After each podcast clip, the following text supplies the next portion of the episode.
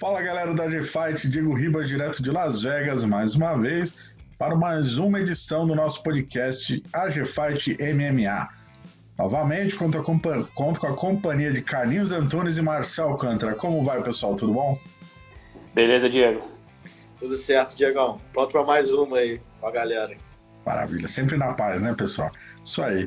Os assuntos de hoje são muito interessantes. Primeiro, eu gostaria de, de tocar no assunto mais comentado dos últimos tempos, Finalmente, finalmente, Dana White revelou né, o endereço da tal da Ilha da Luta, Ilha do UFC, seja lá como você queira chamar. Assim, Abu Dhabi, e o UFC já tem quatro eventos programados no mês de julho para tal da ilha. 11 de julho, 15, 18 e 25, se eu não me engano. São quatro, são quatro eventos, três sábados e um no meio da semana. Carlinhos, o que, que você achou? Uh, primeiro vai ser em Abu Dhabi, obviamente a gente não vai, muita gente não vai poder ir, dólar super alto. O uh, que, que, você achou desse, de, dessa solução que o UFC encontrou para uh, driblar né, os problemas com entrada e saída dos Estados Unidos? E já se puder já adiantar o que você achou do primeiro card ali, do dia 11 de julho, que o card principal já está confirmado. Eu vou te confessar, Diego, que eu fiquei um pouco frustrado do local da Ilha da Luta, né? Eu tava imaginando um lugar mais rústico, né? Para imaginar um pouco ilha mesmo, uma coisa mais coisa diferente. Imaginar uma coisa, uma coisa no Caribe ali, uma ilha, botar um octógono mesmo no meio do mato, na areia, alguma coisa assim diferente. Mas o Dana White e o UFC, eles gostam de seguir um pouco a linha ali, né? São mais certinhos e, e foram para uma, uma, alternativa mais segura, que é em Abu Dhabi, onde já, já foi sede de alguns eventos, né? Teve o Anderson Demian, ano passado o Khabib botou lá com o Poirier e ganhou. Então, eu, essa parte eu fiquei frustrado, mas é uma boa série do UFC, porque muita gente não pode entrar nos Estados Unidos, né? Então, é, é a maneira mais segura de, de fazer com que os outros atletas que não morem lá possam lutar também, porque é injusto essa galera que não mora lá não poder lutar, né? E sobre o card, também eles capricharam, né? O tanto de mistério da ilha também eles capricharam no card, um super evento, um dos melhores cards principais que eu já vi nesses últimos tempos, com três disputas de cinturão, dois brasileiros aí podendo, podendo ganhar o cinturão, com o Aldo no peso galo e o, e o Durinho no meio médio. Então vai ser. Ainda tem a Amanda Ribas, tem a Batistaca com a Rose. É, eles capricharam nesse evento, eles capricharam. Agora tô curioso para saber qual vai ser o card preliminar. Se seguir essa linha do principal, vai ser uma coisa galáctica mesmo. Imagino que a venda de pay-per-view vai ser tranquila aí, vai. Até porque, né, a última venda, o UFC 250, a estimativa foi baixo. Marcel, Paige Van Zandt contra Amanda Ribas, Jéssica Batistaca contra Rose Namayunas, José Aldo contra Peter Arian, valendo cinturão dos galos, Gilbert Durinho contra Camaro Uzun, valendo cinturão dos meio-médios, e Max Holloway contra o Volkanovski, valendo cinturão peso-pena. E esse card, o que você tem a comentar, Marcel? Cara, é um card é, é, o prato cheio, né? Para quem gosta de MMA e principalmente para brasileiro que gosta de MMA, você, fez, você tava fazendo aí os destaques das lutas praticamente todas envolvem brasileiro, né? Só, só a Max Holloway que não ali, mas as outras todas têm, têm brasileiro disputando cinturão, brasileiro podendo ficar muito bem na categoria para disputar cinturão. Acho que é um, é, um golaço do UFC com, com, relação ao card. Fica para mim a mesma coisa do, do, Carlinhos, né? Eu achava que de repente seria uma, uma ilha mais misteriosa ali, algum, que a gente não sabia onde é que seria exatamente, o, que poderia é, algo um pouco mais rústico, né? mas não, é uma ilha. Eles jogaram na certeza, né? Já fizeram eventos lá, então tem todo um aparato, tem é, também é, é, é mais confortável para você e nesse sentido é muito mais é seguro para eles fazer uma luta em algum lugar realmente que tem a estrutura necessária para fazer esse tipo de evento, ainda mais um evento tão glamouroso quanto quanto esse. É, pô, expectativa boa, acho que quem quem gosta de MMA no Brasil vai se deliciar com esse evento. Acho que são, são ótimas lutas, cara. Muito bom o card. E vai lembrar que o Sheikh Tanum, né, ali, o Sheikh Tanum do, de Abu Dhabi, é fã de artes marciais. Se eu não me engano, ele é faixa preta do Renzo. Ah, ele é o criador do ADCC, o Abu Dhabi Combat Club, maior, maior torneio de luta agarrada do mundo.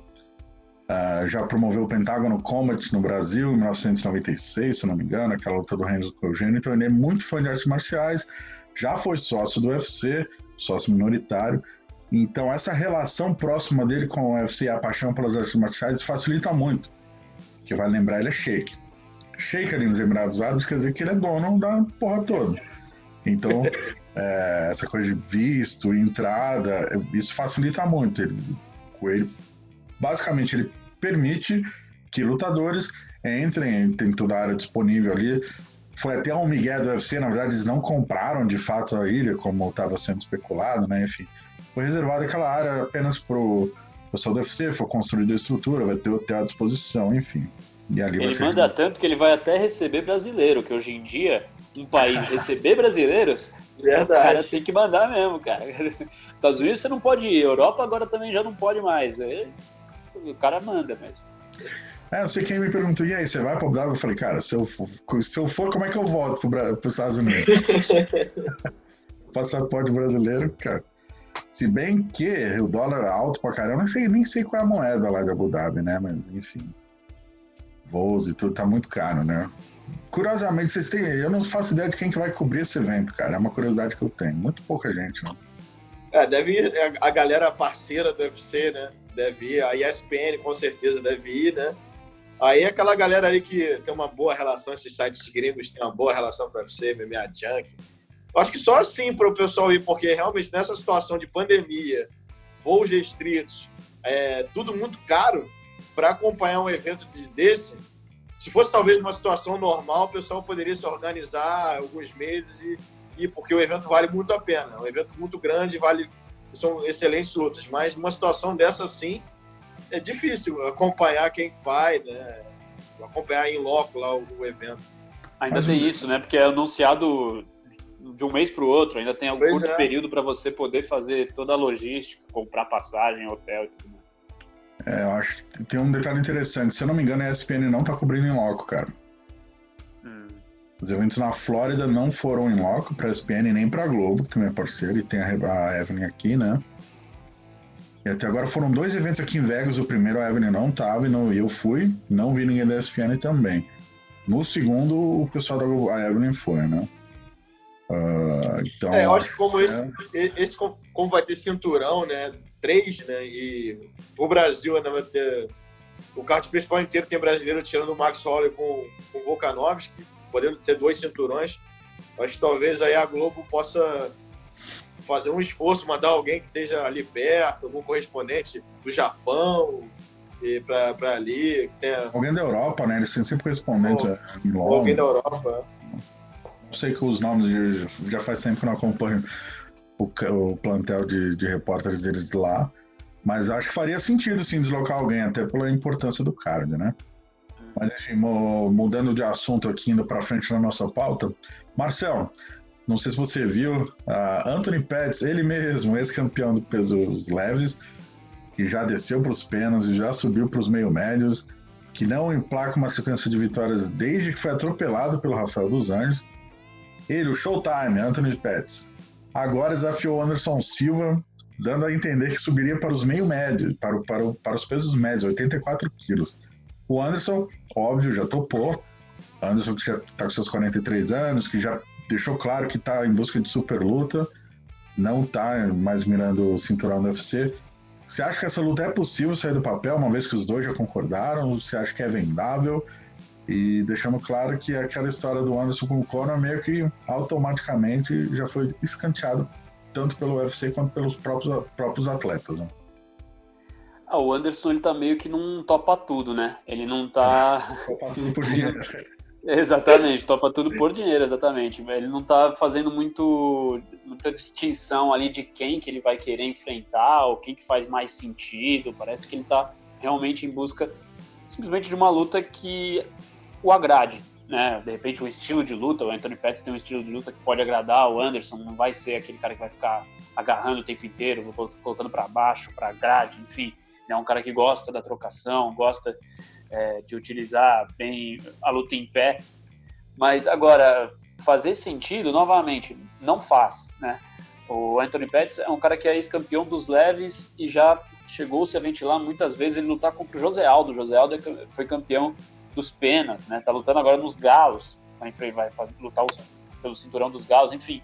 É, a diferença de tamanho é muito grande É, e se a gente pensava que o Anderson Silva contra o McGregor tinha saldo positivo e negativo para os dois lados, nesse caso, acho que pro Anderson só tem aspecto negativo, porque ele enfrentando o Anthony Pettis, na, na, na minha visão, e acho que na maioria, ele teria que a obrigação da vitória, né? Um cara que, apesar de já idade avançada, é, por tudo que ele conquistou na carreira, e o Anthony Pettis também não vive o melhor da sua carreira, já, já foi o melhor da carreira dele, ultimamente acumula aí é, resultado, um, né, um sobe e desce na carreira, às vezes perde, às vezes ganha, enfim. Então, pro, pro Anderson Silva, essa seria uma questão de vitória. E, pô, se ele encerra a carreira, ou então caminhando para encerrar a carreira e perder para o Anthony Pettis, um cara né, de divisões inferiores, quando ele tinha ali uh, muito maior favoritismo, uh, não acho que seja uma luta interessante para o Anderson. Apesar dele já ter topado, apesar dele já, já ter dito que enfrentaria o Pettis, acho que não faz sentido para ele. Seria, ele teria muito mais a perder do que a ganhar. Carlinhos, você concorda aí com o Marcel?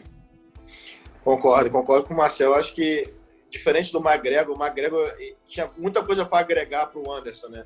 Principalmente na questão financeira, já que é o, é o que o Anderson está tá buscando, né? Aceitando essas super lutas sem sentido algum. É, com o Pets, eu não, eu não vejo o Pets com essa popularidade toda. Eu sei que o Pets é um cara bastante conhecido, foi campeão, tem aquela coisa de showtime, cara que anda na grade, dá chute, essas coisas. Mas ele vem numa fase pô, muito decadente né, na carreira, né? Ele acabou de lutar com o Cerrone, ganhou, mas não é mais aquele Pets que a gente viu há cinco anos atrás. Longe disso. Então, eu acho até meio melancólico essa, essas coisas do Anderson começar a aceitar, todo mundo está desafiando ele também. Eu acho que ele tem que ter um pouco de crivo ali, né? É, o McGregor, beleza, pelo McGregor, é o nome, o maior nome é, de mercado deve ser o Conor, ok. Você quer fazer uma luta com o Conor, mesmo o Conor sendo, já foi um cara do peso pena, peso leve, já lutou no meio médio, é uma diferença na grande, beleza, a gente entende, apesar de saber que é uma coisa bem difícil. Mas o Pérez eu acho muito sem sentido isso. E o Anderson começar a aceitar essas lutas assim, e daqui a pouco vai ter qualquer fulaninho vai querer desafiar o Anderson para lutar com ele. Também não é assim, né? E o, Pérez não vai dar o retorno financeiro que o Anderson quer. Então eu acho que o Anderson, se ele quer fazer super lutas, ele tem que estudar com a equipe dele e traçar alguns nomes que façam um sentido, né? sei lá, uma outra luta com o Nick Dias, um cara desse assim, ou o Nate Dias mesmo da vida, algum cara legal que, que possa chamar a atenção e faça um, um sentido. O Pets eu não vejo nenhum, assim, eu acho que não vai agregar nada para a carreira dele. E como o Marcel falou, eu concordo plenamente. Ele, o, o Pets ele vai ter meio que a obrigação de ganhar, né? É, porque o Pets também está numa fase muito ruim.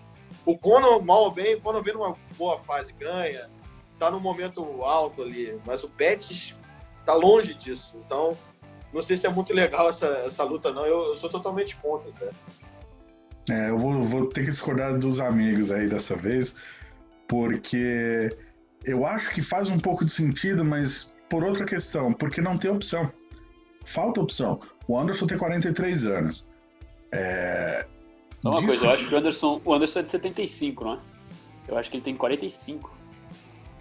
Bom, aí a gente checa no Google, né? É o que não é, 45 também. Eu acho que ele tem 45, 45 anos já. Olha lá. O cara tá, tá de bengala e está botando ele para lutar contra o Anthony Pettis. Quem tá botando é ele próprio, né? 45 anos. Caramba, Anderson, 45 anos. É isso aí. Bom, o Anderson tem 45 anos, certo? Uh, ele quer, quer competir, ele tem lutas no contrato, ele quer realizar as lutas. Motivo único exclusivo dele, a carreira dele, a vida dele. Beleza. Partindo deste princípio, vamos analisar. O Anderson não tem mais cinturão, não, não tem o que pensar mais em cinturão. A carreira dele já tem altos e baixos, está pro final. E ele é um atleta caro.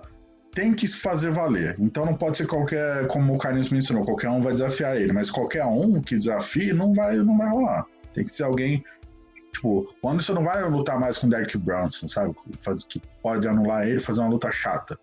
Ele tem que sair de casa ser, sabendo que vai vender pay per view, sabendo que vai ganhar uma quantia razoável e sabendo que vai ser uma luta legal. Acho justo um atleta que não esteja no ápice, porque o Anderson também não está no seu ápice. Não, não, não acho justo jogar um cara com o legado do Anderson na boca dos leões, um cara alguém que possa nocauteá-lo facilmente. talvez a vantagem de peso uh, a favor do Anderson deu uma equilibrada em relação a isso. Uh, independentemente do Anderson ser super favorito para luta contra o Pets, acho mais que merecido também. E o Pets que é a luta, o Pets também já não tá mirando muito cinturão, já tá sambando de categoria faz tempo, aí desce, sobe, desce, sobe. Acho que pela falta de opção pro Anderson faz sentido, cara. Subir ele não vai, é, descer ele não consegue para 77. E 84 quilos tá uma divisão muito truncada. Ele precisa de um nome só. Do fato do Pets ter sido um, um campeão ajuda muito. Ele precisa de um nome que faça sentido ele lutar. E dentre as raríssimas opções, acho que faz sentido. For, eu acho que se fosse um cara de uma outra categoria, até tava pensando aqui, tava tentando lembrar alguém. Um cara que eu acho que tem mais nome que o Pérez, apesar de não ter sido campeão, um cara que ganha, tem muita mídia, seria o adversário do Pérez, o último, o Cerrone. O Cerrone é um cara recordista do UFC, de vitórias, é um cara que tem um nome pra caramba nos Estados Unidos, a galera gosta do estilão dele, chapéu de cowboy, é um cara carismático, um cara legal, é um cara de estilo de luta que é, agrada o Anderson, um cara que vai trocar com o Anderson, não vai, vai fugir. Eu acho que o Cerrone seria uma luta mais interessante que o Pet nesse, nesse caso, assim. Se eu pegar como questão de desafios, talvez uma luta com o Cerrone seria até mais atrativa que uma luta com o Pet, apesar do Cerrone nunca ter sido campeão, né? E o Pet já. Eu também estava pensando em, em, em, algum nome e legal, assim, realmente é difícil, tá? Tá numa situação complicada o Anderson para ter um nome para enfrentá-lo. Agora, pô, tem um nome que é, fica quicando ali na frente, que não sei porque as pessoas ainda não pensaram nisso, que é o Demian Maia. Demian Maia tem história, além de tudo. Ele Sim. tem história com Anderson. No Brasil venderia muito bem. É, seria falado, uma luta realmente comentada. É um cara que já foi dos médios, agora tá no meio médio. Pô, seria, para mim, faria muito mais sentido do que qualquer outra luta, uma, uma, uma revanche contra o Demian Maia. Concordo. Ou até, ou, até, ou até uma luta com o Weidman de novo, não sei, apesar de ele ter perdido as outras duas, mas sempre aquela última quebrou a perna, e a última, a, a primeira ah, brincou. Talvez seria um outro cara também da divisão. Não sei se o Weidman aceitaria, é uma outra questão. Mas o Weidman também tem tá má fase, não ganha 200 anos. Talvez seja uma outra luta também que pudesse chamar a atenção. O ponto é só que tem outros nomes, sabe? Além do com certeza. É. São poucos nomes aí, todos com seus prós e contras. Sim. O Agman subiu de categoria, né? Mencionou que não queria mais bater 8-4. Talvez tenha esse porém. Mas concordo, Donald Cerrone, pra mim, esportivamente faria mais sentido com o estilo de luta. Mas não descarto o Pets, acho que faz sentido. Para nós brasileiros, Marcel Demian faz total sentido. Mas vale lembrar que essa luta, que aliás ocorreu em Abu Dhabi, né? Primeira edição, primeiro main event do UFC em Abu Dhabi, foi vaiada por cinco rounds, né? Isso Uh, matchmakers não costumam esquecer disso, né? Uma luta que teve muita polêmica, o Anderson provocou e xingou muito o Damian, e foi uma luta ruim, horrorosa, né? Ficou marcada, o Dana, na coletiva de imprensa, xingou horrores. Enfim, acho que por isso essa luta talvez não ocorresse de novo. Lembrando que o Damian tem mais, só mais uma luta no contrato, né? Seria até interessante mesmo. E eu acho que pelo estilo do Damian, não sei se o Anderson aceitaria essa luta, né? O Demian é um cara que tem um chão muito, muito alto, né? É excelente o jiu-jitsu, talvez o melhor jiu-jitsu do UFC. E eu acho que o Demian, o Demian ele tá numa sequência maior né, de lutas. Ele, apesar de ter perdido pro Durinho, o Demian tá, tem lutado mais, né? Tá num ritmo de lutas. O Anderson vai, operou agora o joelho, a gente não sabe quando é que ele vai lutar de novo, não sabe em que condições que ele vai lutar. Eu acho que uma luta com o Demian, eu até acho que seria muito legal de ver essa luta de novo num outra, outro momento. Agora o Anderson de uma outra fase, o Damon também. Eu gostaria muito de ver essa luta, mas não sei se o Anderson aceitaria essa luta. Faz sentido. É, uma luta que, ao meu ver, faria muito sentido se fosse no Brasil, para agradar o público brasileiro. Né? Falando do público brasileiro, Vitor Belfort, sempre ele, que ele sim, eu acho que tem 43 anos, tá? Depois a gente confirma. É, voltou aos noticiários aí. O Belfort que nunca sai dos noticiários, né? Apesar de não estar fazendo mais de um ano, tá sempre ali, virando notícia. Dessa vez, uh, duas postagens dele. Uma ele postou uh, o nocaute relâmpago que ele anotou contra o Vanderlei Silva, em 98, se não me engano, e perguntou para os seguidores: Ei, vocês acham que essa luta deve acontecer de novo? Sabendo que o Vanderlei é louco para pegar ele de novo, né? O Vanderlei já desafiou ele milhões de vezes e que os fãs querem muito ver essa luta. Então ele meio que abriu as, as portas ali para a possibilidade dessa revanche. Ele que tem contrato com o One Championship, não tem data para estrear, uh, mas que, ao que tudo indica, voltaria para os pesos pesados, né? E uma outra postagem dele, ele mencionou, ele convidou, na verdade, o Shaquille O'Neal para ser corner dele. O Vitor Belfort, como sempre nos noticiários. O que, que você achou, Carlinhos? Você acha que o Shaquille O'Neal vai topar? O, o Vitor é um cara que muita gente pode não gostar dele, do estilo, às vezes, que ele fala, mas ele é um cara muito inteligente, é muito midiático, né? Ele sabe mexer com, com a mídia e com, com o público. Essa questão do Vanja ali, ele vira e mexe, dá uma, joga essa no ar, de revanche. Nem sei nem se ele quer essa revanche, mas ele sempre joga essa no ar, né? Quem quer ver, vamos fazer, vamos fazer do meu jeito. É tudo do jeito dele também, né? Ele gosta de fazer do jeito dele. E essa do Shaquille O'Neal é, é, genial também, é uma coisa bem legal. O, o, o Vitor, que foi um dos caras que incentivou o Shaquille O'Neal a, a praticar MMA, né? Um dos incentivadores do Shaquille O'Neal, um astro da NBA, multicampeão lá. E eu acho que ia, ia, ser bem legal ver o Shaquille O'Neal de corner. Imagina o tamanho daquela criança ali do lado do queijo. Ia ser, ia ser bem interessante o, fazer um treino aberto com, com o Vitor, o Shaquille O'Neal. Ia ser bem legal. É, eu acho que... Eu... Acha possível aí sair do papel? a, o duelo entre Belfort e Vanderlei, que nem você disse, é aquilo que todos querem, né? Os fãs de MMA ficam desde, desde 98, quando eles se enfrentaram, ficam é, revivendo isso, pedindo essa revanche, querendo novamente é, uma segunda luta. O, o, Vanderlei é louco por essa revanche, né? Ele fala a todo momento sobre essa revanche. Então, para ele, com certeza, ele, é, o interesse existe. É, seria a forma que os dois teriam de de encaminhar a aposentadoria, enfim, é, acho que do, Van, do Vanderlei existe o interesse. O Belfort precisa ver, é isso que o, que o, Carlos, que o Carlos falou, né? Às vezes ele fala que sim, às vezes ele vai, refuga, e aí às vezes é no, no, no jeito que ele quer, enfim. Não, não, é difícil, tem que, ser, tem que saber o que, que o Belfort realmente quer para entender se vai sair do papel. Acho que é muito mais questão do Belfort é, querer e fazer por onde do que Vanderlei ou fãs que, que realmente gostariam de enxergar essa luta. E sobre o Shaquille O'Neal, cara, eu acho uma sacada boa, ótima do, do Belfort. Cara, ele tá no final da carreira, ele tem que fazer esse tipo de coisa mesmo. Faz parte do show, ele tem que é, fazer a last dance dele, né? O, o, o, caminho da última temporada dele, digamos assim. É, o caminho final da carreira tem que ser pensado nisso, tem que ser em situações diferentes, situações grandiosas para marcar ainda mais a história dele no MMA. Acho que tá perfeito, ele é, ele é bom disso mesmo, desse, atrair esse tipo de atenção. É, tem alguns pontos que eu acho, eu acho importante mencionar. Aqui no post, ele fala que ele conheceu o Shaquille O'Neal e o Kobe Bryant na primeira luta dele em outubro de 96. Ah, essa luta foi no Havaí, e de fato ele se tornou amigo do Shaquille O'Neal ali, né? Não muito próximo, mas enfim, o Shaquille O'Neal já treinou com ele algumas vezes. Shaquille O'Neal ama MMA, artes marciais. E foi naquela temporada que tanto o Shaquille O'Neal quanto o Kobe Bryant começaram no Los Angeles Lakers e fizeram fizeram era, né? Três, três anéis ali da, da NBA, enfim. E com esse relacionamento, o Shaquille O'Neal treinou MMA. Anos mais tarde, ele falou que o treino físico para MMA foi fundamental para o sucesso dele nas quadras de basquete. Ele que é um membro do Hall da Fama, tem quatro títulos da NBA, três com Lakers e um com Miami Heat, se eu não me engano. É, enfim, seria é uma jogada de marketing excelente se ele aceitar, né? O Vitor, que todo mundo sabe, ele é um cara muito midiático, ele é muito esperto, como o Carneiro mencionou.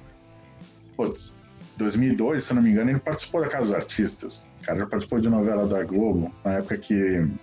Malhação também, na época que o lutador jiu-jitsu não era bem visto no Brasil. Ah, o cara que aí namorou a feiticeira, namorou, sei lá, acho Mainara Costa, atrizes globais. O cara que tava sempre no mundo midiático, trouxe o UFC pro SBT, isso, putz, quase 20 anos atrás. É um cara que sempre tem uma visão para frente, né? Crescimento do MMA no Brasil se deve muito ao Vitor, cara. Ele que levou, ajudou a levar o UFC pra Globo. Uh, o, Vitor, o Anderson só ficou super famoso depois que nocauteou o Vitor, porque o Vitor era o cara mais famoso daquela luta. Ele tem muito mérito ali da popularização do MMA no Brasil. E essa sacada do Shaquille O'Neal, se rolar, até que ele mencionou o Last Dance ali, né, que o Marcel ressaltou, que é o título em inglês do documentário sobre o Chicago Bulls, sobre a última temporada do time que era liderado pelo Michael Jordan, Last Dance. Maravilhoso, espero que dê certo. Quem sabe a gente não vê o Shaquille O'Neal no corner, roubando a cena, né? Porque são 2 metros e 16, né? Eu, eu, eu, o, Victor, o é um cara é, tão visionário, assim, tão esperto. E, e, nesse momento agora de, de fim de carreira, não sabe quantas lutas ele vai fazer, ele também já colocou o Mike Tyson, né? O Mike Tyson também que está na crista da onda aí, volta, que vai, anunciou que vai voltar a lutar e, e tá, tá junto com o Mike Tyson, aparecendo num evento de, de telecat lá, uma liga de telecat nos Estados Unidos, junto com o Mike Tyson, com o Rachad, com o Cerrudo. Então o Vitor, ele tá sempre junto das pessoas que estão trazendo a mídia também. Ele também traz muita mídia. O nome do Vitor Belfort é muito, muito grande no Brasil, então nem se fala. É, como o Ribas falou, o Anderson só virou o Anderson no Brasil mesmo porque ganhou do Vitor daquela maneira que ganhou porque o Vitor era o grande nome. Eu lembro que até nessa época, contando uma historinha em paralelo aqui, eu tava vendo essa luta nessa época e no lugar que eu tava vendo, todo mundo tava torcendo pro Vitor Belfort, ninguém tava torcendo pro Anderson. Então, para ver o, o, tamanho do Vitor no MMA no Brasil e o como ele é, ele é importante na história do, do MMA e do UFC também aqui no Brasil. E do, até no TUF Brasil, né, quando teve o TUF é, Vitor versus Vanderlei, a maioria das pessoas adoravam muito mais o Vitor do que o Vanderlei, porque por toda, todo o histórico que ele tem aqui no Brasil, por como ele é também se posicionando ali na, na hora de gravar o, o reality, enfim, ele, ele tinha muito mais apoiadores aqui do que o Vanderlei. É curioso, uh, não lembro qual de vocês mencionou. É, ah, tem gente que não gosta, sabe? O Vitor, é, no mundo da luta, os fãs mais hardcore, ele até tem um pouco de hate, né? Pelo jeito que ele fala, sempre meio que palestrando, enfim. Mas pra grande mídia, ele é muito mais famoso que a grande maioria, cara. Muito mais. Mas ali no, no nosso nicho especializado, tem um outro que não gosta dele, fala que dá muita palestra, a gente chama de pastor. Mas, pô, o cara fez os últimos 20 anos aí, não dá pra negar. Página pra frente, página virada aí, último assunto que eu queria falar com vocês. É, em época de pandemia, onde muitas empresas estão fechando, muitos funcionários estão fazendo home office, enfim, como a gente, né, claro, fazendo home office, é, se tornou meio que uma praxe aí no UFC, a galera pediu aumento do nada, mesmo com o contrato vigente aí com sete lutas para fazer, como o Dan White mencionou, uma galera tá pedindo aumento. E aumentos, segundo ele, sem sentido algum. Entre os nomes mais famosos aí tá o John Jones e o Jorge Masvidal, que talvez por causa disso ficou para trás, perdeu a chance de disputar o cinturão para o nosso brasileiro Gilbert Durin. Marcel, você acha de toda essa análise aí desses pedidos de aumento meio em cima da hora, você acha que é o momento certo? Você acha que os lutadores queimaram a largada? Ou você acha que até o, a própria pressão da pandemia que o UFC precisa fazer cards rentáveis faz sentido? Esse é o momento de jogar o Dana White contra a parede e pedir um, um dinheiro a mais. Pois é, então, a reivindicação dos atletas eu acho extremamente aceitável, extremamente é, justa. Mas é isso que você falou, o momento é, é, é, E a gente já bateu nessa tecla né, anteriormente, o momento é muito complicado. Como é que você vai exigir exatamente no, no, num período que a gente está atravessando, de pandemia, de recuo da economia global, de tudo que está acontecendo, o UFC sentindo muito isso, é, promovendo eventos, é, tirando do próprio bolso ali, não tendo arrecadação com bilheteria, fazendo todo o aparato, testagem de atletas, enfim, tudo que o UFC tem é, investido nisso. E aí, bem agora, os, os lutadores resolvem se rebelar e, e pô, pedir aumento, é, ir, ir, é, é, um direito deles querer aumento, só que acho que o, o, o momento é muito ruim. Foi meio que um efeito cascata, né? um efeito dominó, veio o John Jones, Masvidal, enfim, o Cerrudo ali deixou, aposentou e a gente, muita gente acredita que possa ser exatamente para provocar uma renegociação e voltar ao UFC ganhando um pouco mais, enfim, acho que o, o momento é ruim. O momento é ruim. Eles têm total direito de, de querer o que quiser, mas infelizmente não era agora a hora certa para poder colocar o Dana White na parede e falar vem minha parte do dinheiro, minha parte do bolo.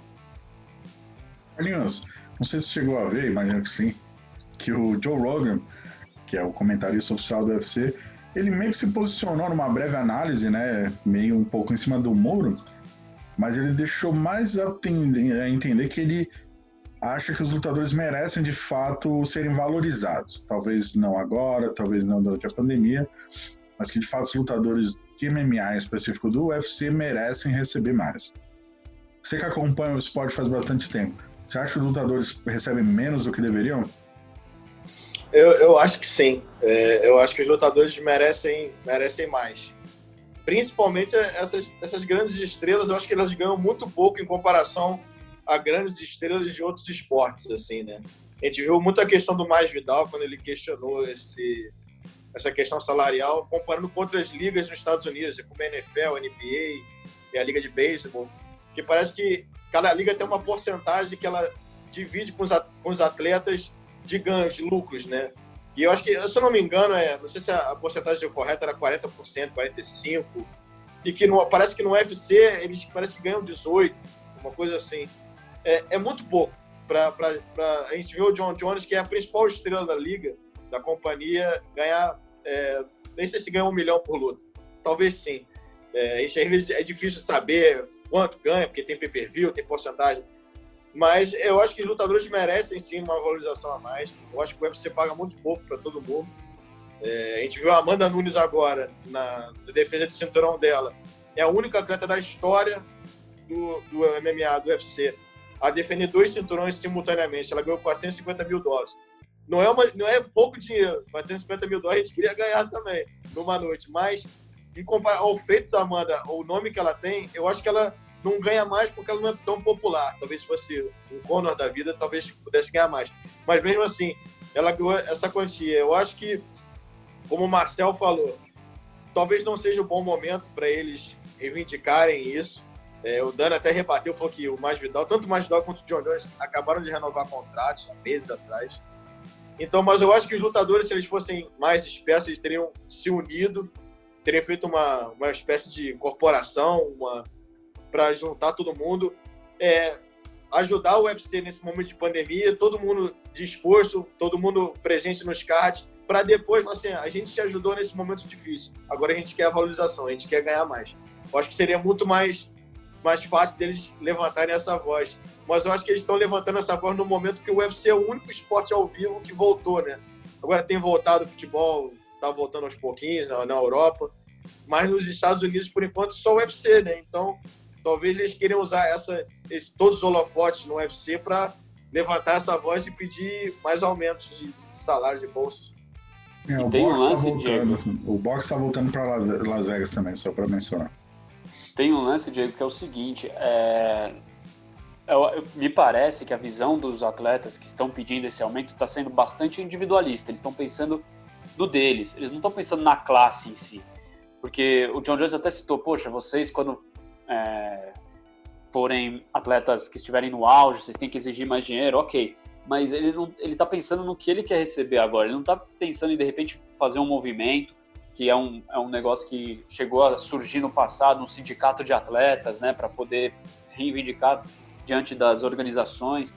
Não existe isso. É um negócio que cada um está fazendo o seu. Não é, não é assim, vamos unir os, os, os atletas e vamos propor alguma coisa. A gente vai lá e vai falar, por exemplo, vamos lá e vamos falar o seguinte: o atleta que é novo e que chegou agora, assinou o primeiro contrato com o UFC, ao invés dele ganhar a bolsa, ele vai ganhar um salário mensal.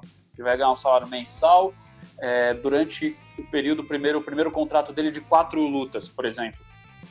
O fixo de tanto, na hora do, da luta ganha um pouquinho a mais, um bônus, e beleza, ele vai, ele vai ter ajuda de custo para ele sobreviver durante esse período, porque às vezes o cara chega no UFC, a bolsa dele é de 10 mil dólares, se vencer vai para 20, enfim, tem essa, essa diferença aí, às vezes, é, o cara perdeu, beleza. Aí ele se machucou, ficou um ano sem, sem lutar.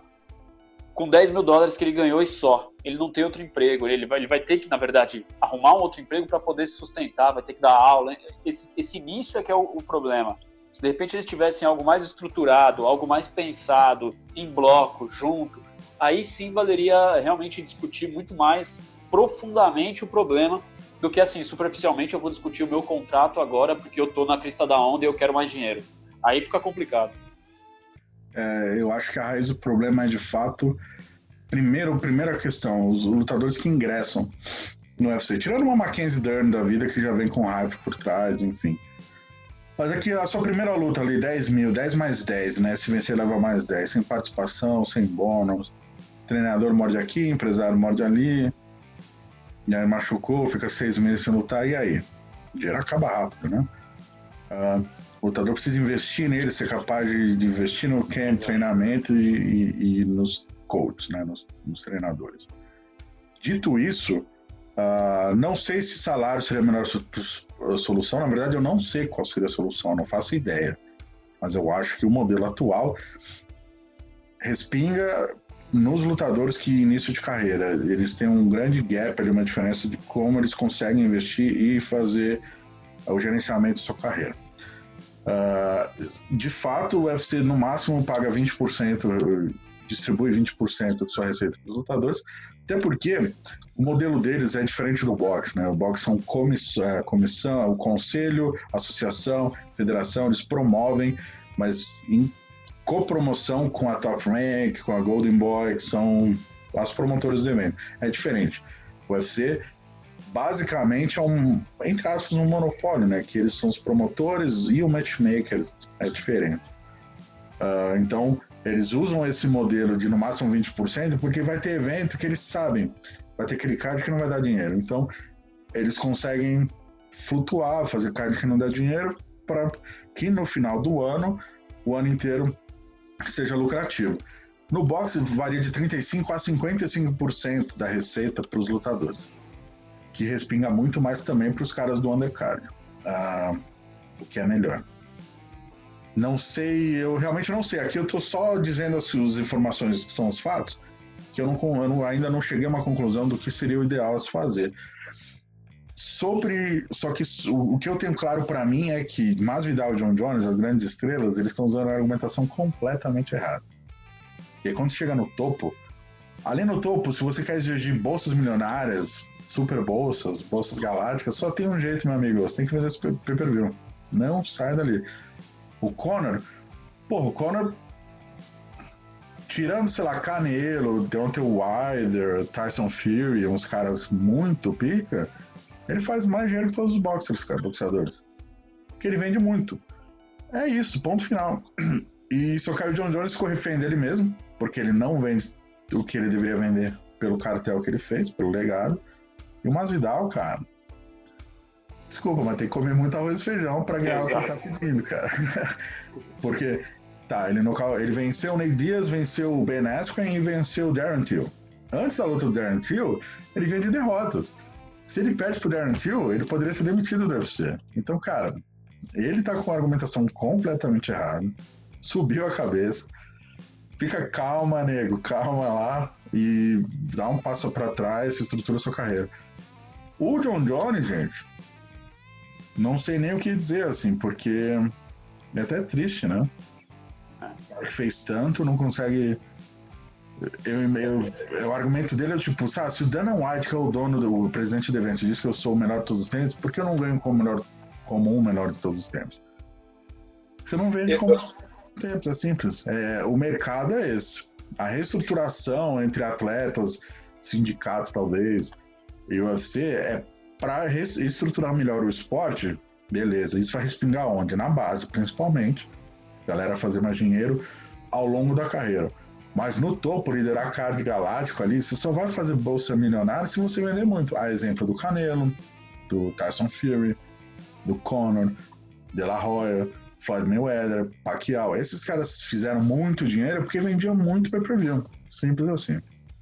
Eu, eu acho que o UFC também, ele ele colaborou muito para isso, porque ele fez uma parceria com a Reebok, se não me engano, há, sei lá, seis anos, se não me engano, ou cinco anos, que botava a Reebok como exclusiva de patrocínio, patrocínio dos lutadores.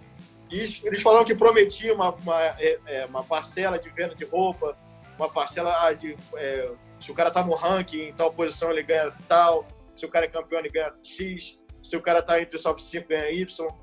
E eu acho que hoje em dia não funciona muito assim, né? E os lutadores, principalmente esses novos, eles tinham aquele patrocinador dele ali, aí, invés de fazer uma luta legal, tinha um patrocinador potó que dava mais um dinheiro. Eles podiam tirar de um outro lugar algumas receitas. Né?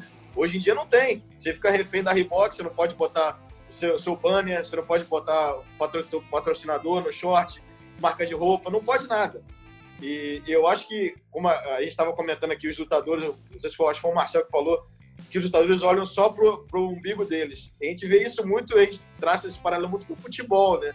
A gente vê aqui é, os clubes sempre olhando muito pro umbigo deles. Eles nunca, os clubes nunca se unem para um bem do futebol brasileiro. É sempre, ah, eu quero ganhar mais, porque a minha torcida é essa. Eu quero ganhar mais, porque eu vendo, sei lá quantos pay-per-view nunca é tipo, ah, vamos unir aqui, vamos fazer uma, uma, um sindicato e vamos, vamos fazer junto, tudo junto, para todo mundo ganhar mais e ser uma coisa legal para todo mundo. Não. É, é, a mesma coisa no futebol brasileiro aqui. A gente vê isso. Todo mundo quer ganhar mais e o outro que se dane. No UFC a gente está vendo muito isso. O John Jones quer ganhar mais, o Mais Vidal, como o Diego falou, acabou de chegar aí na, na, na fila do pão aí, quer ganhar mais também, porque, porque ganhou o cinturão BMF. Vamos, vamos devagar também, né? É, o John Jones, sim, se ele quer, o cara que é o número um pound por pound, é, essa coisa toda, ele merece. Mas, mas Vidal, concordo com o Diego, tá, tá longe de, de pleitear um salário milionário assim para lutar. E o John Jones, acho que só para só encerrar da minha parte, o John Jones também, o Diego falou, ah, ele virou refém dele mesmo.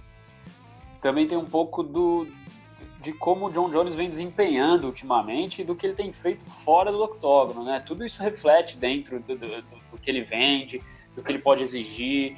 Ele é um lutador meio problema, já se envolveu em diversas polêmicas, já foi preso, já pô, foi pego dirigindo alcoolizado, já foi pego com drogas, enfim, tem tudo isso que vai acrescentando na bagagem dele.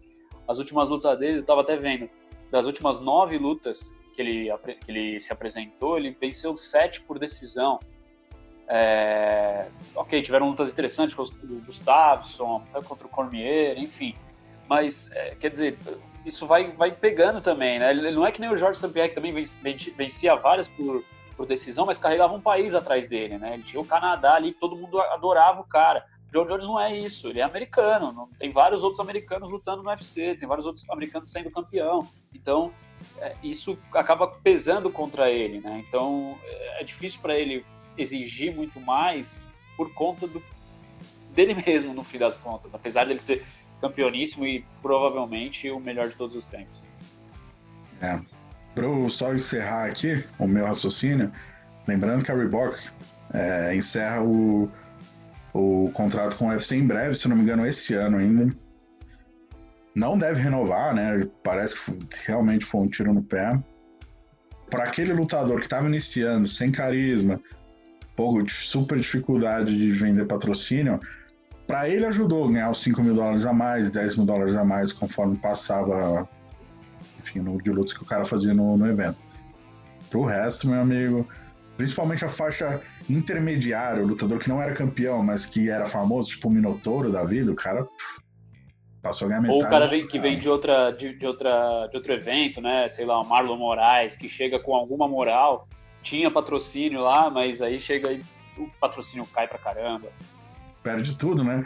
Uh, como solução, entre aspas, para não desagradar os caras top de linha, o UFC fez um contrato, um acordo com a Reebok, que a Reebok patrocinou individualmente todos os picas, né? John Jones, vai que John Jones depois deu um rolo mas a Paige, a Ronda, os campeões, né, o Conor, o Khabib, para fazerem contratos paralelos com que, que pudesse abastecer, né, ou apenas minimizar essa perda de patrocínio.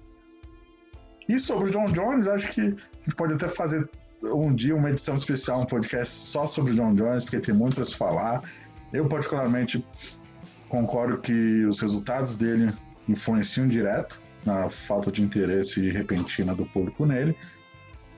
Mas a vida dele fora do octógono poderia ajudar, na verdade. Porque ele, é que ele quer adotar o papel de bom moço, falar de Jesus, que ele é um cara do bem. Ai meu Deus. Se ele adota o papel tipo Dennis Rodman ou Floyd Mayweather, fala tipo, cara, eu sou do mal mesmo, quero que todo mundo vá a merda e é isso aí. Eu fui pra balada, cheirei, bebi e no dia seguinte nocauteei o Cormier. Se ele dá uma dessa, ele assume o papel de bad boy, né? Para ele seria muito melhor. Mas aí falta o foco, né? Ele tem que. Então é isso que eu vou ser. Em questão de marketing, é um marketing que ele não, não decidiu assumir. tentou fazer o marketing do bom moço que não funciona, especialmente se você é flagrado duas da manhã dando tiro para cima com uma garrafa de tequila no seu carro. Isso não ajuda para quem quer ser o bom moço. Então, ele fica nesse limbo aí e acaba atrapalhando a própria imagem. Mas. Eu acho agora... que se ele, se ele assume esse papel. Desculpa cortar, Diego. Se ele assume esse papel de bad boy, eu acho que ele ia ganhar muito mais fãs, pra falar a verdade. E muita Faz gente gosta desse. Muito mais dinheiro. A gente viu o Nate Dias mesmo, um cara que nunca foi campeão de nada do UFC. E ele ganha grandes bolsas, né? Ele tem uns negócios dele paralelos, mas ele é um cara bem, bem servido de, de questão financeira. É um cara que quase não luta. E ele sempre, quando luta, recebe muita. A bolsa dele é sempre boa. É um cara bad boy, que fala, xinga, uma, uma maconha no, no, no, no treino aberto. Se o John Jones adotasse a mesma postura dessa, talvez muita gente que olha, ah, esse cara é meio fake, é o maior maluco que fica dizendo que é santinho. E você vai falar, pô, esse cara é maneiro, é, é original, pô, é doidão mesmo, gosto dele. O Floyd Mayweather, cara. Quantas pessoas o Mayweather nocauteou? Pois é. Mayweather é um cara que sempre foi por decisão, um cara que é, reconhecidamente o sistema de defesa é épico, né? Muito bom, desenvolvido pelo pai dele. Mas passou a vender muito depois que ele vence o De La Hoya e depois que ele assume um papel de cara, sou bad boy, foi pra WWE, bateu no Montanha, acho que é Montanha, o nome do cara é gigante. Começou a fazer umas fanfarronias, apareceu no jogo da NBA com um blocão de dinheiro, passou, segundo ele, faz mais de 10 anos que ele não usa cartão de crédito, só anda com dinheiro vivo maleta de dinheiro. As redes sociais dele, ele adotou o codinome, o nickname de, de Money, né? Dinheiro. E é isso.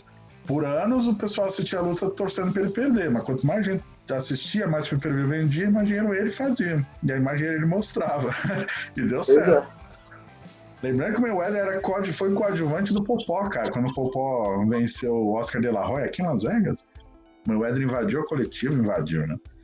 Apareceu lá no coletivo para desafiar o Popó. O Popó era o cara do momento que nocauteava todo mundo. O Mayweather não, né? O Mayweather era o garoto prodígio, medalha de bronze nas Olimpíadas. Daí desafiou o Popó, uma luta que nunca aconteceu.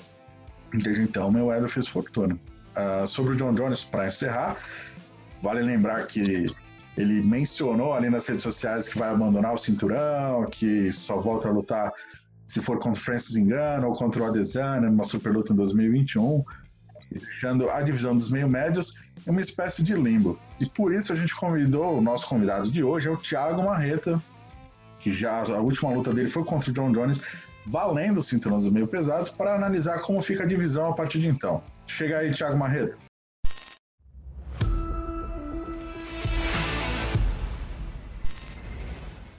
É isso aí, pessoal. Quem substitui o Carlinhos agora é o nosso entrevistado de hoje, Thiago Marreta. Marreta, obrigadão por aceitar nosso convite, tudo bom? Tudo bem, cara. É sempre um prazer falar com você. E, na medida do possível, né, nessa quarentena, tá tudo bem, graças a Deus. Exatamente.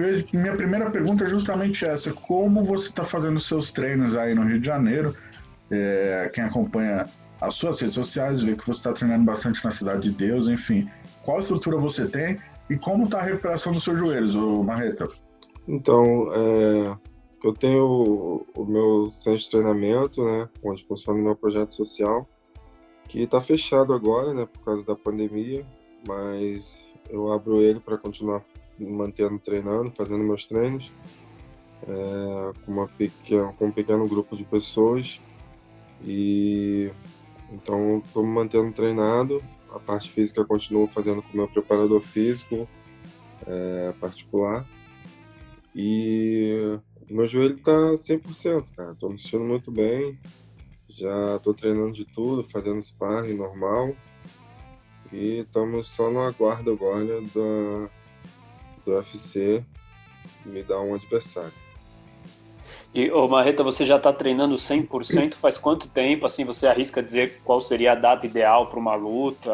Ou como que tá esse, esse processo para você retornar ao octógono?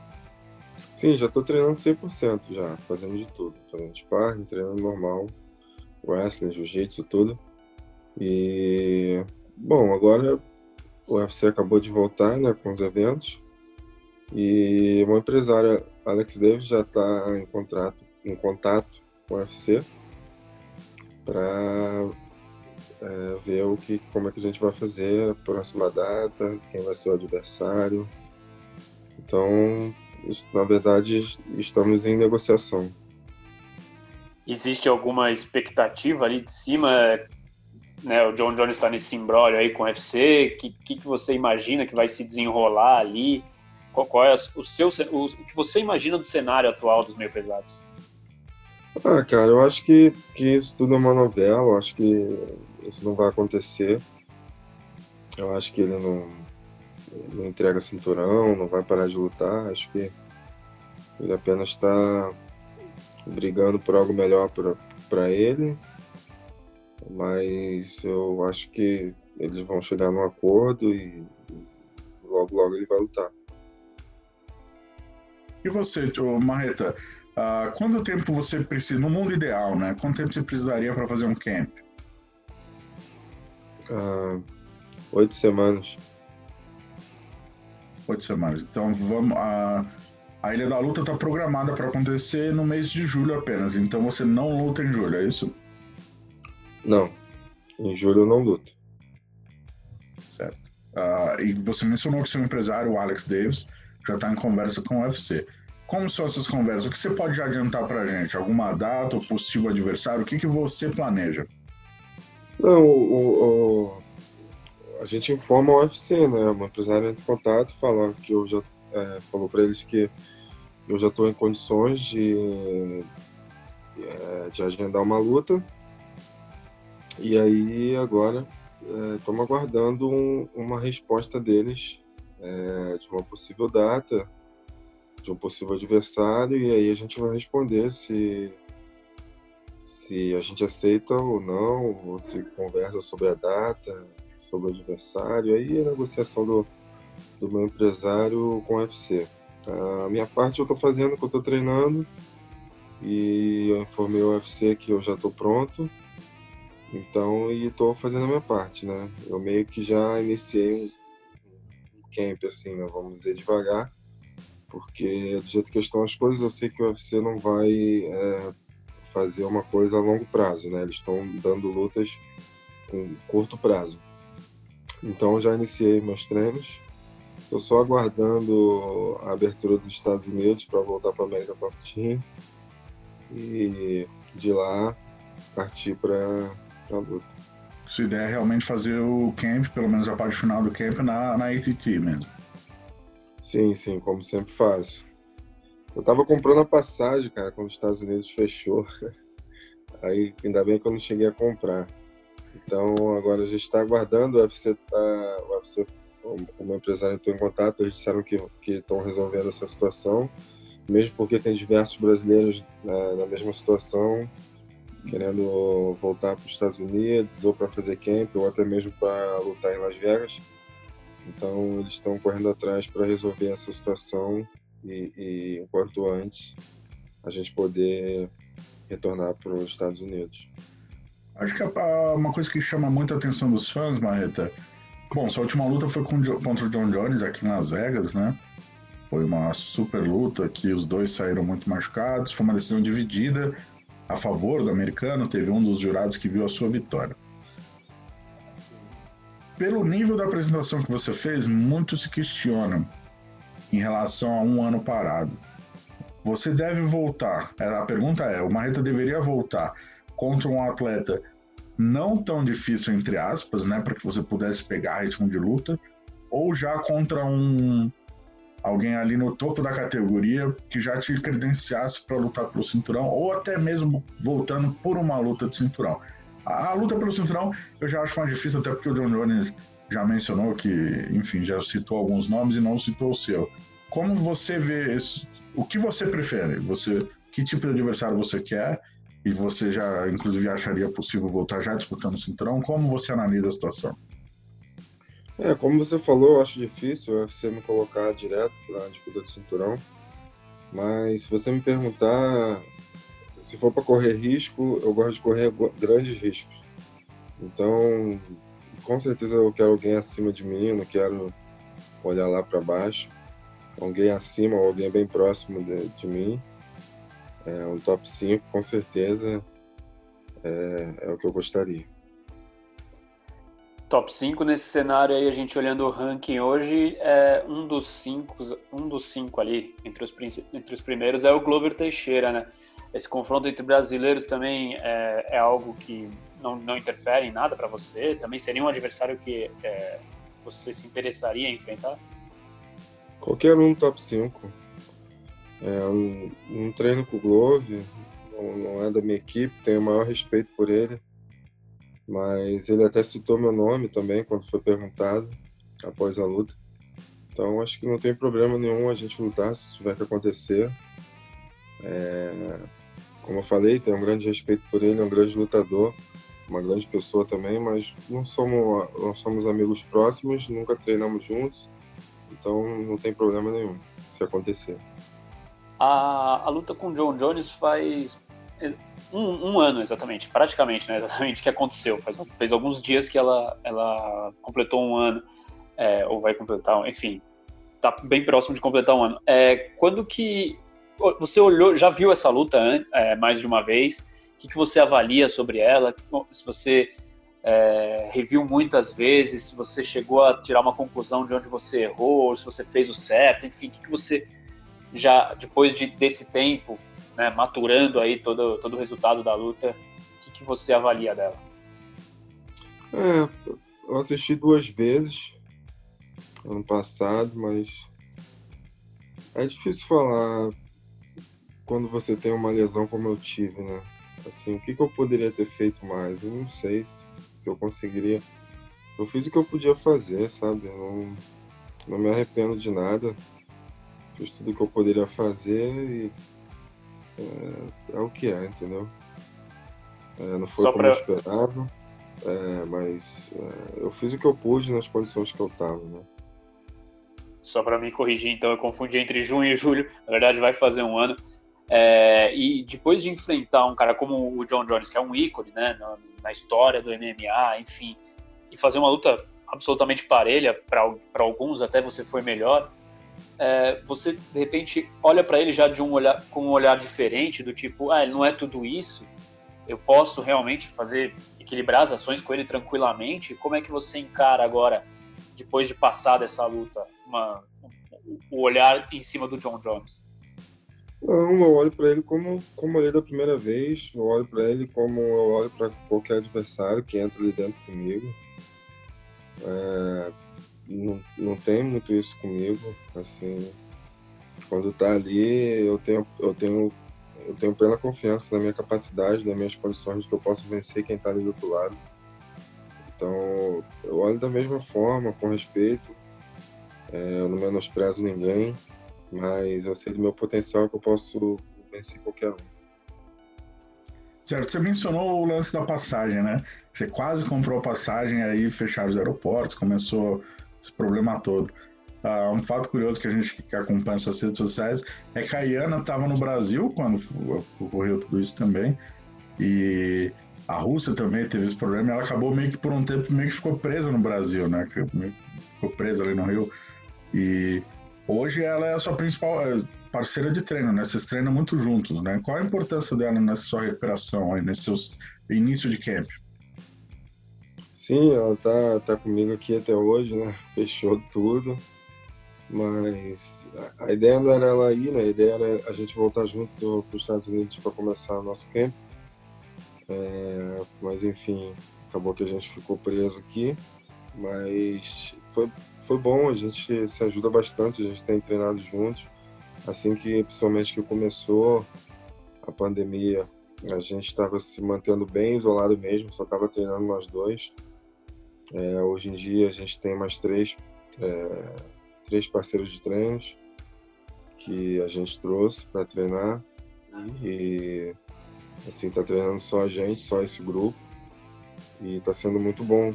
Assim, é, ela é minha parceira, né? Me ajudou desde desde quando isso aconteceu e está comigo até hoje. E a gente se ajuda bastante, eu tento ajudar ela também como eu posso. E estou muito feliz, assim, espero que nas próximas lutas a gente consiga trazer duas vitórias, uma para cada um. E ela tá, tá gostando do Brasil? Pelo que eu vi, ela adorou o Rio de Janeiro, né? Ah, tá gostando, ela gosta do clima, apesar dela, dela é, ser, ser russa, ela gosta muito do, do clima quente, né? Gosta de sol. Então, ela, ela gostou bastante aqui do Rio de Janeiro, né? Tem praia e tudo. Então, ela se adaptou bem. Já tá aprendendo português ou ainda tá cedo? Ainda tá cedo, complicado. Primeiro a gente tem que aprender o inglês, né? Não, eu vi que você tá desenrolando inglês super bem com ela já, Marreto.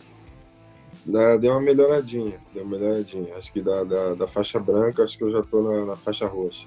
É, já tá uma, uma, faixa roxa com 3 graus ali, quase marrom já, né? Quase. A gente vai chegar lá. Maravilha. Bom, Marreto, uma pergunta que eu queria te fazer é, durante essa pandemia toda, acompanhando ali, você tem um projeto social. Me fala um pouquinho mais dele, que tipo de ajuda você pode oferecer para sua comunidade? Uh, ah, para quem está ouvindo esse podcast e não viu, Uh, a última temporada do Nascidos para a Luta conta a história, um dos, dos atletas que a história foi contada é do Marreta, que é da Cidade de Deus. Uh, projeto super bacana, eu vi que você distribuiu, distribuiu alimento, até distribuiu máscaras para a comunidade. Que tipo de ajuda você pode oferecer, Marreta? É, então, a gente procura ajudar como a gente pode, né? Pelo menos uh, fazer um pouco. E nesse período a, a gente suspendeu, claro, fechou mas a gente estava em, em, comunicação com, com, as famílias e conseguimos ajudar um pouco algumas famílias mais necessitadas com cesta básica, é, material de higiene, máscaras, algumas máscaras feitas é, à mão pela minha mãe. Então foi bem legal assim, a gente consegue ajudar um pouco assim a comunidade, isso me deixa muito feliz. Gosto muito de, faço de coração tudo isso. E espero que agora, parece que mês que vem as coisas já estão melhorando aqui no Rio de Janeiro e volta a abrir, né, com toda, todas as precauções e forma de higiene. Acho que já, já começa a voltar algumas aulas é, sem contato, boxe, muay thai. E não vejo a hora de estar com a molecada de novo. E quantas crianças você atende aí no, com o seu projeto? E quando que começou o projeto? Né? Então, o projeto tem quatro anos que a gente começou. A gente começou num espaço bem pequeno, que eu aluguei em cima da casa de um amigo meu, é, num terraço. E aí as coisas foram crescendo, tomando uma proporção muito grande, né? Graças a Deus.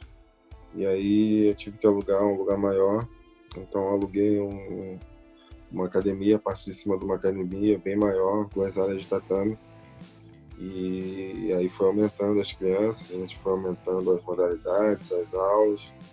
Então hoje a gente, quando a gente fechou, a gente estava com aproximadamente 120 crianças. E aí eu pretendo agora, eu aproveitei esse período, é, aproveitei não, ainda estou aproveitando, que ainda não terminou. Estou fazendo algumas reformas na academia, e deixando ela melhor ainda, com maior qualidade para as crianças. E assim que a gente puder reabrir, a academia vai estar com outra cara, vai estar melhor ainda para poder receber eles de volta. Maravilha, parabéns por esse projeto, o Marreta. Uma coisa para terminar minha conversa aqui, eu queria te fazer uma pergunta. Você mencionou que você acha que o John Jones não vai abandonar a cinta, né? Que é tudo meio uma cortina de fumaça, como eu também acho, enfim, a grande maioria das pessoas acha que é apenas uma, uma desavença com o Dana White que não é inédita, né? Muitos lutadores já tiveram, e até porque eles estão apenas rene tentando renegociar o seu contrato. Uh, o que a gente viu é o, o John Jones flertou com a possibilidade de subir para os pesados para enfrentar o Francis Engano, e agora ele mencionou até uma possível super luta contra o Israel Adesanya, que é o campeão do 8-4. Você já lutou, lutou até 8-4, o Anthony Smith já lutou até 8-4, dois atletas que lutaram super bem contra o Marreta, contra o John Jones, desculpa. E aí eu queria te fazer a pergunta, como você acha que o, que o Adesanya se sairia contra o John Jones, você que já conhece o John Jones muito bem, e se você acha que o Borrachinha teria alguma chance também, Borrachinha que hoje, enfim, nos últimos dias desafiou o John Jones, disse que vai, vai ser campeão 8-4, vai subir de categoria, como é que você vê esse cenário todo do pessoal de 8.4 subindo para 9.3? Cara, alguns se deram bem quando, quando subiram, eu, Anthony Smith, Outros já não se deram tão bem, Rock Hold, uh, Chris Weidman, entre outros. Então vai tudo depender de como, de como eles vão se sentir, né? Eles não podem achar que vão subir e, ah, não corto mais peso, vou estar mais forte e tal, só que a pancada aqui em cima é mais forte. Então, é, é vamos ver, né? Eu adoraria também receber o Adesanya na categoria de 93 quilos, se ele quisesse, se ele quiser, eu estou à disposição. E vamos ver, vamos ver. Qualquer um, qualquer um que quiser subir, eu estou aqui também. Estou aqui, não precisa ir direto com direto para enfrentar o Jones pelo cinturão, não. Acho que eles poderiam pegar um top 5, no caso eu, assim, para se adaptar primeiro. E seria um prazer recebê-los fazer um aquecimento, né, antes de pegar o campeão. Pô, chegar na categoria já direto pro campeão é complicado, né? É, vamos, vamos, vamos com calma, né? Vamos ver como, como, como as coisas são aqui em cima. é, e só para encerrar também da minha parte, é, o John Jones, uma da, na, na briga, na briga não, na, na, discussão ali com o Dana White, é, ele disse que os atletas mais novos eles precisam exigir melhores pagamentos, né? Logo no, quando estão no seu auge e tudo mais. Foi uma das frases que ele disse ali. Claro que você não é nem mais jovem do que ele, mas é, o John Jones já está no topo do, do UFC há algum tempo. O é, que, que você acha disso? Você acha que de, de repente realmente os atletas deveriam pressionar o UFC por melhores pagamentos? Você acha que é algo que os atletas deveriam pensar mais e reivindicar mais é, os seus direitos perante a UFC? É, acho que todo mundo tem que brigar pelo, acho que, pelo, pelo que acho que merece, né? Agora, se vai conseguir, são outros 500, né? Isso aí acho que é trabalho para empresário fazer. É difícil o lutador, o lutador pensar nisso. Principalmente quando está no começo da carreira, né? O lutador, ele quer lutar, ele quer fazer nome.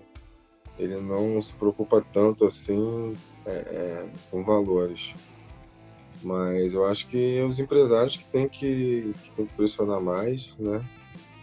É, de uma forma que, de, de, uma maneira geral, os, os, os, os lutadores sejam é, melhor remunerados, né? De uma, de uma forma geral. Eu acho que é, fica ruim quando você dá muito para um, né?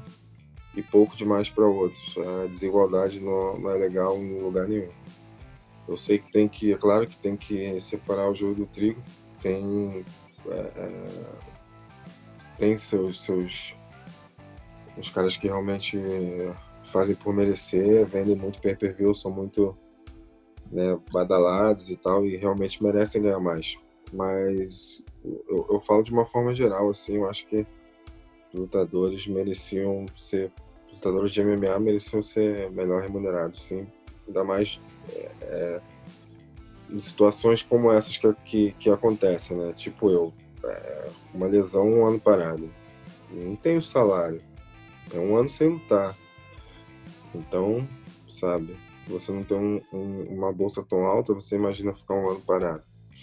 Isso pode acontecer com um cara que está começando na primeira luta, entendeu? Então, isso tem que ser pensado, não só nisso, mas outras coisas que podem acontecer, possam acontecer, que, que, que o lutador precise ficar um tempo afastado, né? Então, se ele for melhor remunerado, ele não vai sentir tanto, né? Porque a gente não, não é salariado, né? Você lutou, você ganha. Não lutou, aí é contigo. Mas e essa onda que, por exemplo, Masvidal, John Jones, até o Kamaru Usman, diversos atletas estão tentando renegociar o salário justamente nessa época de pandemia. Talvez até usando isso, esse período difícil como uma pressão para o UFC, já que o UFC precisa casar lutas, tem a dificuldade da questão de entrada, saída de países. Ah, imagino que eles estão usando isso indiretamente como uma pressão para conseguir esse aumento. Você acha que é o momento certo? Você acha que faz, eles fazem por merecer? Uh, Usman, Masvidal, John Jones, enfim. Você acha que Tá certo esse, esse, tipo de, de, negociação como ela está sendo feita hoje em dia? Cara, eu acho que eu acho que não era o momento ideal, mas enfim, eu acho eu, eu olho, eu sou lutador, eu olho o lado do lutador, mas também eu consigo olhar o lado da empresa, né, é, do UFC. Acho que não tem certo nem errado. Acho que todo mundo tem o direito de brigar pelo, por coisas melhores, pelo que é, é, é julga merecer. Então, acho que se eles acham que eu não sei a bolsa deles, mas se eles acham que ganham pouco e merecem mais, eles têm que brigar realmente por isso. Quem sou eu para falar que não merecem? E o UFC tem a razão dele também, principalmente nesse período, de, de, de dizer não, entendeu? É um período difícil para todo mundo. É, a gente tem, tem que ter, dar graças a Deus do UFC tá voltando, foi o primeiro esporte a voltar. Né? Tem esporte que ainda nem voltou ainda, não sabe quando vai, quando vai voltar. E eventos de MMA nem se fala, muitos já, já, já, já falaram que só retornam no ano que vem. Então eu sou muito grato por estar na empresa, por estar no UFC e ter a oportunidade de voltar a lutar.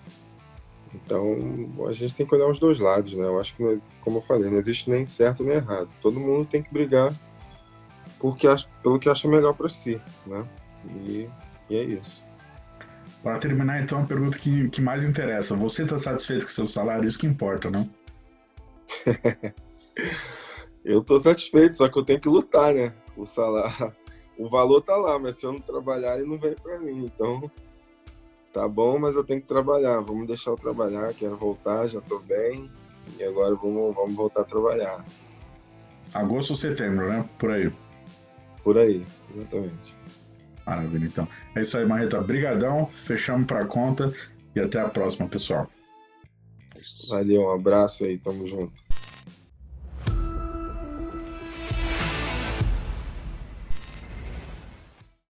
É isso aí, pessoal. Essa foi nossa conversa com o Thiago Marreta. E agora, para terminar o programa, a gente faz uma rápida análise sobre o card do UFC que vai ser realizado aqui em Vegas, no UFC Apex, no dia 13 de junho, nesse sábado.